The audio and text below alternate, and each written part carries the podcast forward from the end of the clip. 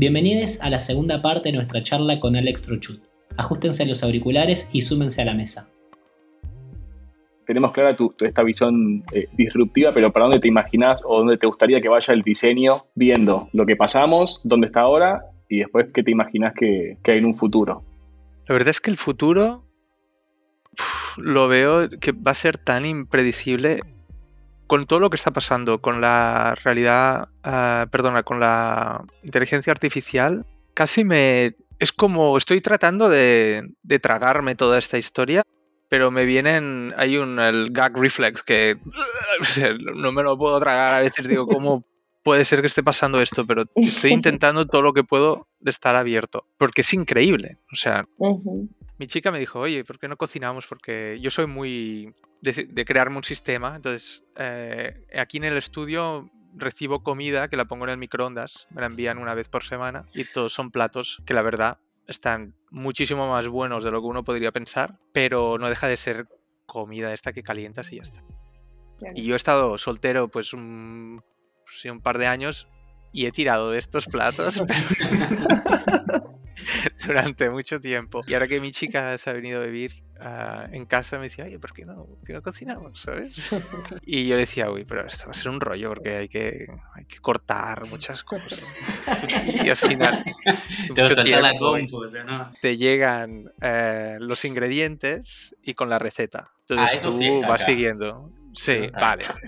Pues es esto y bueno, me da la, ilusión de, que cocino bien y todo, porque sale como en la foto y tal, lo he hecho yo. Cocino y me creo que soy chef, en plan, no, tío, tú estás aquí. Incluso diría que es más como pedir delivery y que digas, eh, mira que he cocinado. En plan, no, tío, tú, estás comiendo esto, pero en realidad no, tú no has hecho nada. No, pero lo he elegido yo, vale. Y el resultado está muy bien está muy bien. Eh, lo que pasa es que a mí me preocupa, no sé si vamos a, llegar a poder tener más o menos control y, para según qué áreas del diseño, que sobre todo la que me afecta más a mí, que es como Image Maker, sí que creo que esta tecnología va, a saquear bastante la industria, ¿no? La, va a remover bastante. No sé si para bien, pero es un poco lo que hay. También las posibilidades como herramienta de inspiración me parece muy interesante que puedes generar conceptos, sobre todo si tienes que mezclar ideas. Es decir, bueno, ¿qué pasa si hay que hacer algo sobre la Navidad, pero lo queremos hacer con una temática art deco en el espacio? Entonces, esto es muy interesante porque, wow, te salen ideas allí que son muy sorprendentes, ¿no? Pero el problema es si esto, al final, toda la parte creativa elimina el craft totalmente y solo escribir palabras. Si diseñar es escribir, yo no quiero diseñar. ¿Qué quieres que te diga? Porque a mí me aburre mucho. Entonces, esa parte del challenge, pero la calidad es la que manda, ¿no? Si al final la calidad es superior a la del humano, va a ser más la del... El autor va a ser el robot. Pero para mí el estilo está en nuestros errores. Si no cometemos errores y nos tragamos siempre lo que la máquina va haciendo, para mí es como filosóficamente la creatividad tiene que ser todo lo que hemos estado hablando, ¿no? De descubrir y tal. Y esto para mí es casi como hacer un... Sí, llegar a la cima de la montaña sin, sin caminar. Entonces, para mí es un poco, necesito el proceso, si no me matas. Entonces el futuro, no sé, pregúntale a otro que sea más optimista. y una pregunta, en ese mundo post-apocalíptico del no diseño, ¿vos qué harías, por ejemplo? ¿Cuál es tu, tu, pasión así? Cosas que te gusten hacer por fuera del diseño que relaciones al diseño. Yo pienso que en un mundo, o sea, quizá hay una posibilidad que es la de dedicarse a algo que sea totalmente distinto. O sea, hay que reenfocar la carrera, entonces mirar de trabajar para algo que realmente la inteligencia artificial no te pueda afectar o mirar de, trabajar en, equipos o en, en, una industria en la que quizá tú te pones a trabajar más como conceptualizador, no tanto como crafter, lo cual es un, es una adaptación, es un cambio, ¿no? Cuando, hay que cambiar de deporte, pues bueno, jugábamos a fútbol, ahora miren, hay que jugar a básquet. Ah, pero puede ser que sea eso. Y luego también a nivel personal, como artista, cuando me gusta como ponerme el sombrero de artista y hacer algo sencillamente porque a mí me plazca, sí que veo allí pues hay mucho, mucho terreno por hacer. Me gustaría trabajar más con esculturas que sean tipográficas, hacer cosas que sean más para, más que para comunicar, para, para generar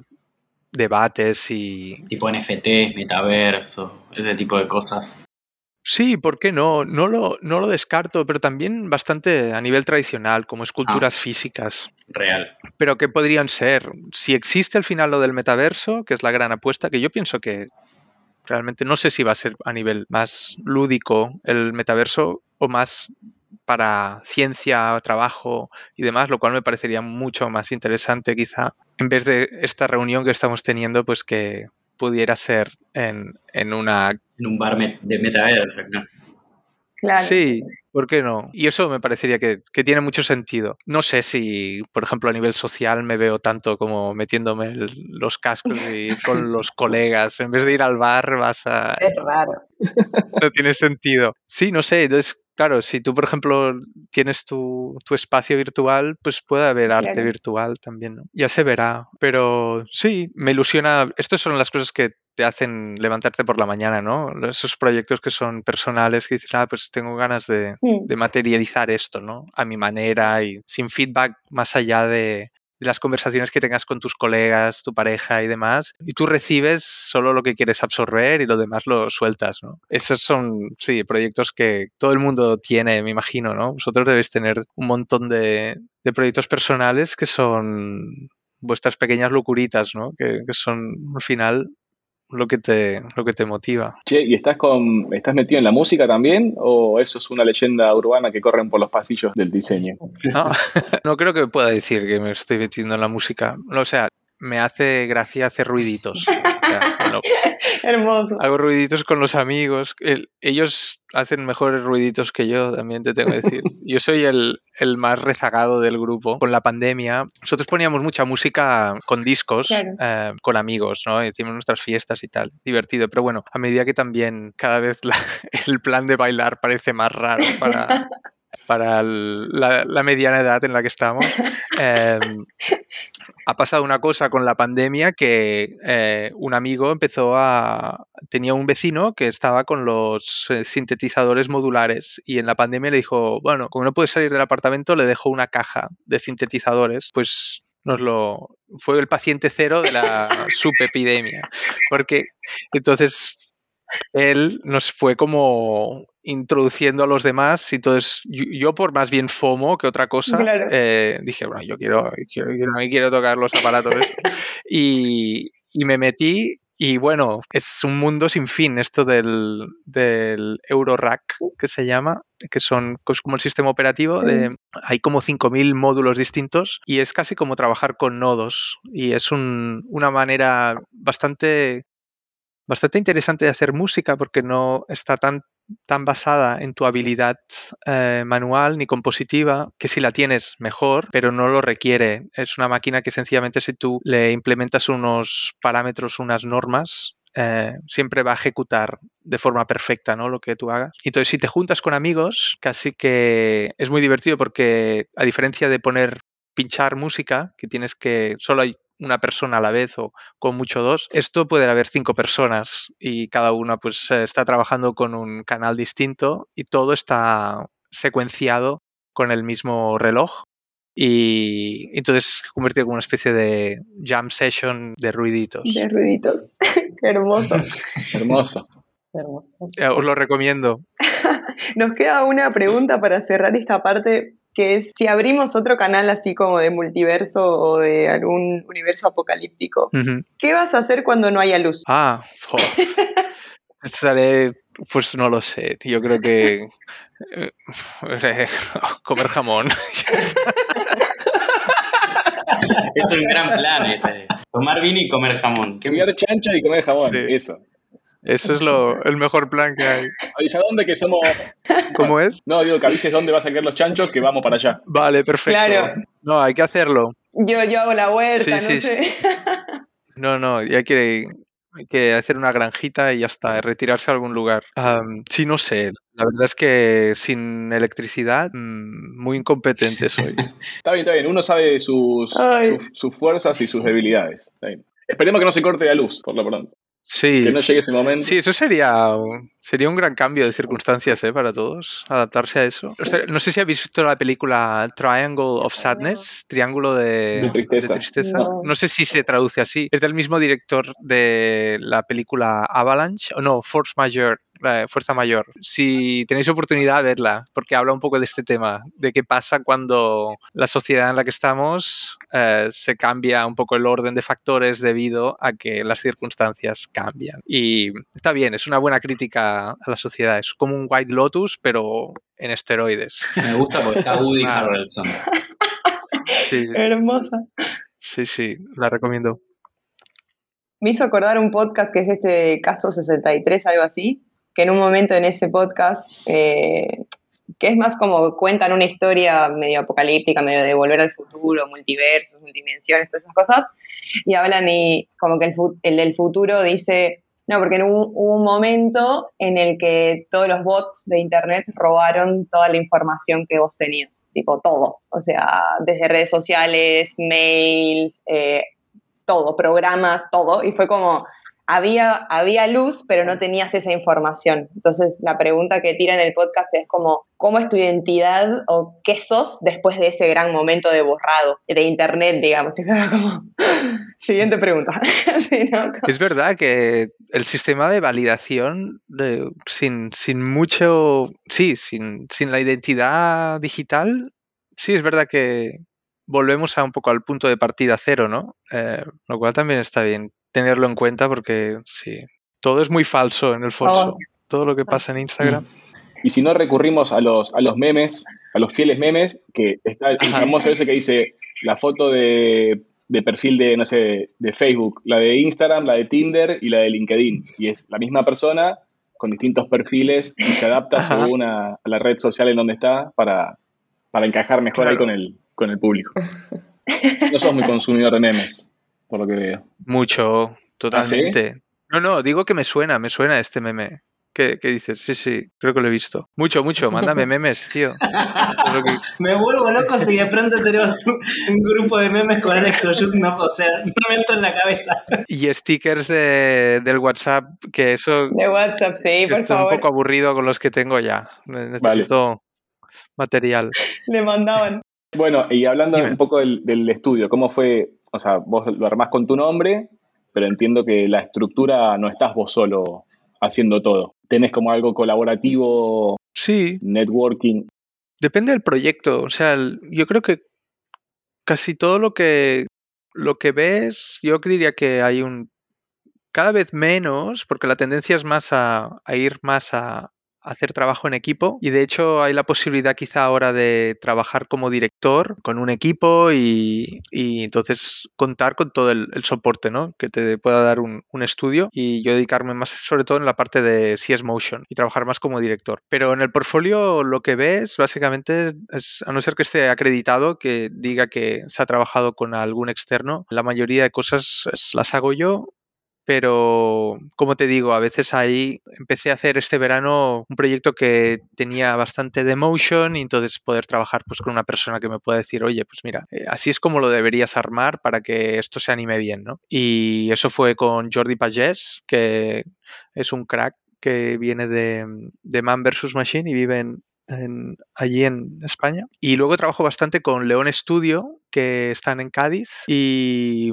Javier, que es el director creativo. Él y yo tenemos muy buena relación y a nivel de hacer cosas que puedan ser hiperrealismos o Houdinis o cosas así más complicadas, entonces sí lo paso a él o cuando hay una parte de sculpting que es muy que es muy compleja pero son proyectos puntuales yo sigo siendo un poco lo que ves en el, en el menú es porque lo sé cocinar. Entonces, de vez en cuando hay algún reto que digo, bueno, quiero aprender esto, ¿no? Entonces, igual me busco el, soporte X. Yo diría que hay como un network, pero tampoco es como que el, trabajo se comparte constantemente. Muchas veces casi todo yo me lo hago, yo me lo guiso. Pero la idea es la de ir cambiando eso porque los resultados son mejores cuando trabajas en equipo. Como control freak que soy, estoy intentando cambiar un poco a, delegar más. Bueno, esa, esa, era la pregunta que se desprendía un poco también, ¿no? De cómo sos cuando trabajas en equipo, si realmente te cuesta o se te da bien como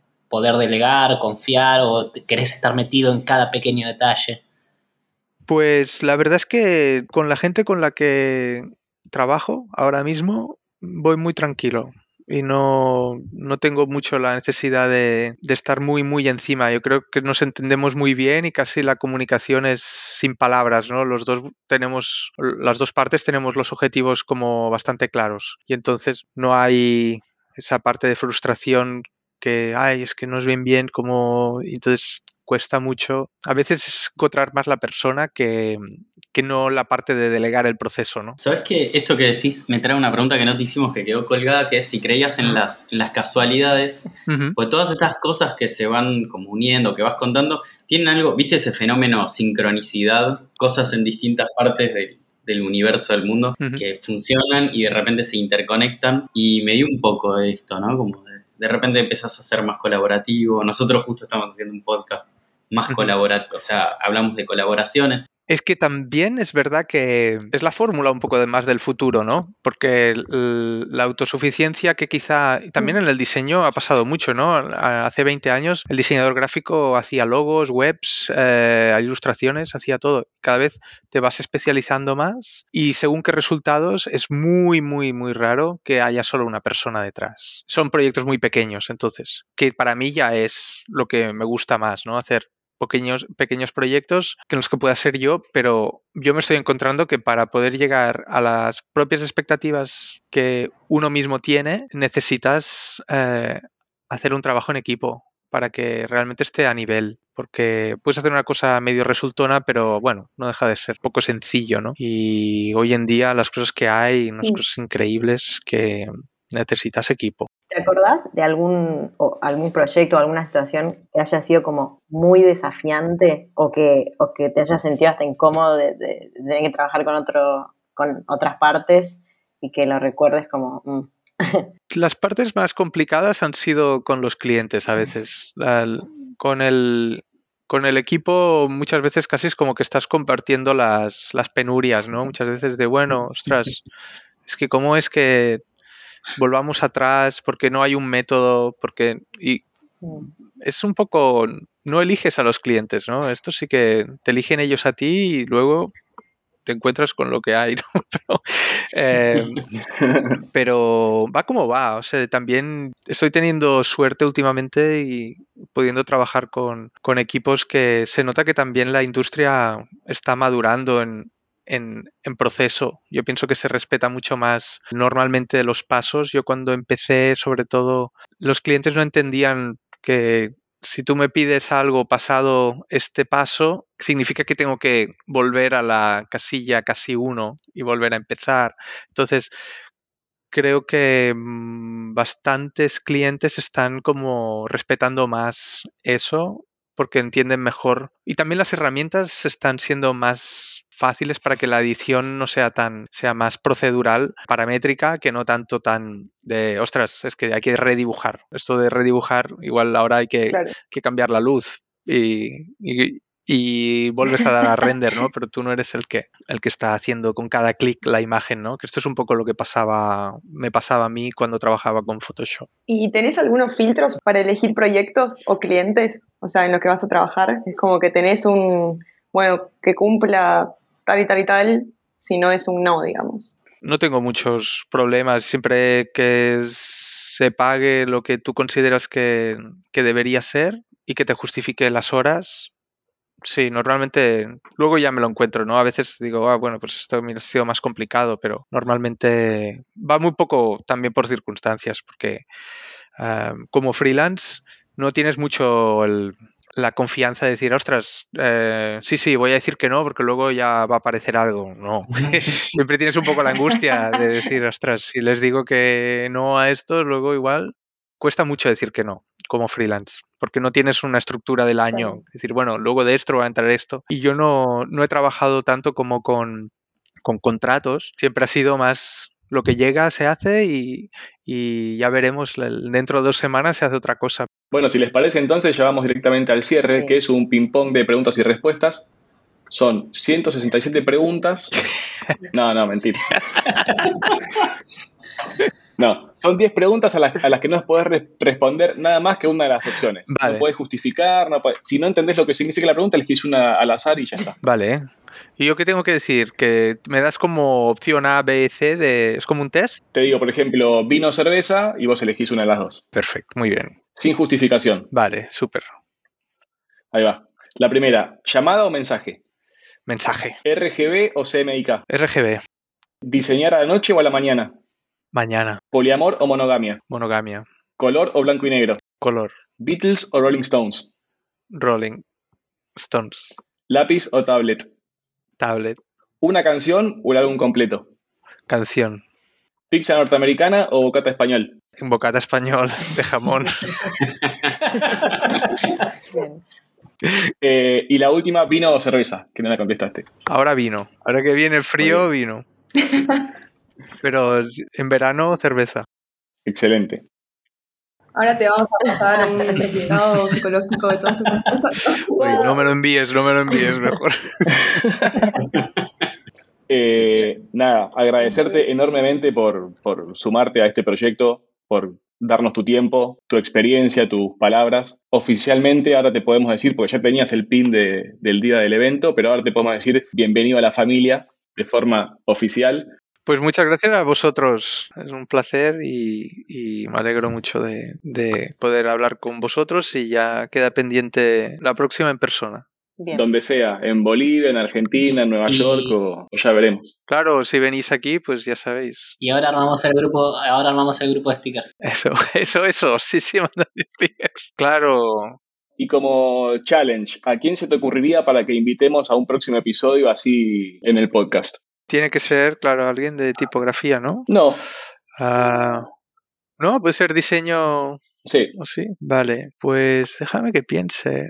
Da igual en el idioma que sea o. Bueno. Es japonés, ¿no? Claro. No, claro. no, me va a costar un toque, pero estoy aprendiendo. Inglés puede ser, hasta inglés puede ser. Vale, ok. Pues me lo pienso bien y os escribo. Vale. ¿vale? Ok. Me encanta. Alex, gracias de nuevo para siempre.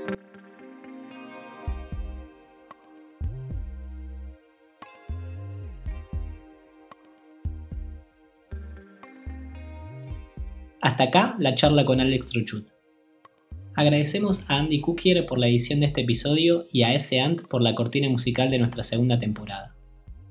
Lettermafia es un colectivo de diseñadores especializados en tipografía, caligrafía y lettering, integrado por Carolina Marando, Jason Lehman, Maximiliano Vitor, Melissa Cronenbold y Santiago Friera. ¿Querés aprender con nosotros? Podés encontrar nuestro curso en Doméstica. Si querés saber más sobre nuestros cursos y otras novedades, encontranos en redes como arroba lettermafia.